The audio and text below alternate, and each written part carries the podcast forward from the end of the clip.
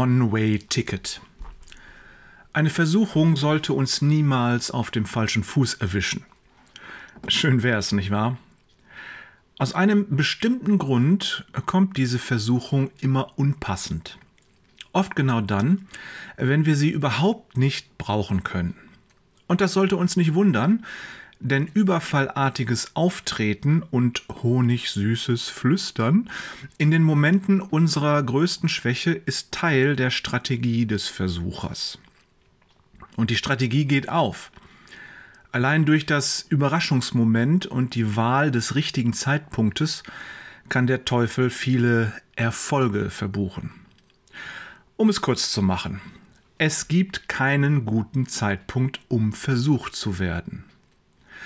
Wenn du schon einmal versucht hast, einer Versuchung zu widerstehen, dann weißt du, wie schwer das ist. Und ich spreche jetzt nicht davon, sich einen weiteren Riegel Schokolade zu verkneifen oder joggen zu gehen, obwohl es draußen regnet und drinnen so gemütlich ist.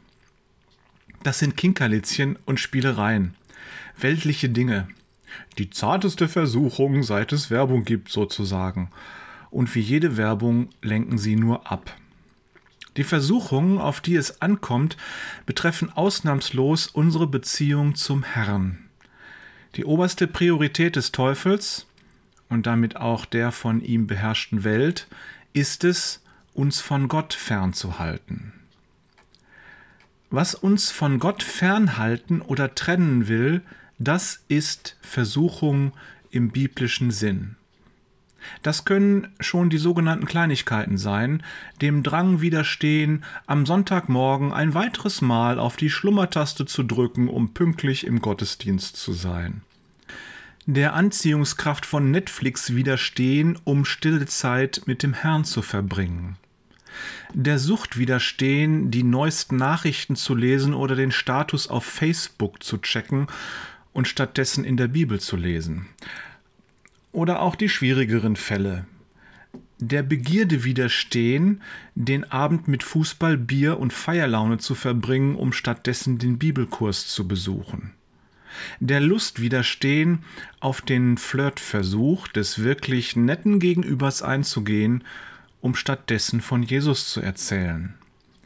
Der Faulheit widerstehen, geistlos eine Talkshow zu gucken, um stattdessen zu beten. All das sind nur Beispiele und ich bin mir sicher, dir fallen viele weitere ein. Der Punkt ist folgender. In der Geschichte der Menschheit gab es nur einen einzigen, der jeder Versuchung widerstehen und ihr standhalten konnte, Jesus Christus. Diese Tatsache wird auch keiner von uns ändern, die wir jetzt gerade leben. Auch wir werden versagen, nachgeben, sündigen, heute, morgen und für den Rest unseres irdischen Lebens. Und doch können wir danach streben, immer öfter und immer länger zu widerstehen. Und das kann gelingen. Es soll gelingen. Nicht, weil wir durch das Bibellesen bessere Menschen werden. Es gelingt allein dann, wenn das geschieht, was die Bibel mit folgenden Worten umschreibt. Wir werden wiedergeboren. Wir ziehen Christus an. Wir empfangen den Geist Christi. Oder, das ist mein persönlicher Favorit, Christus nimmt in uns Gestalt an.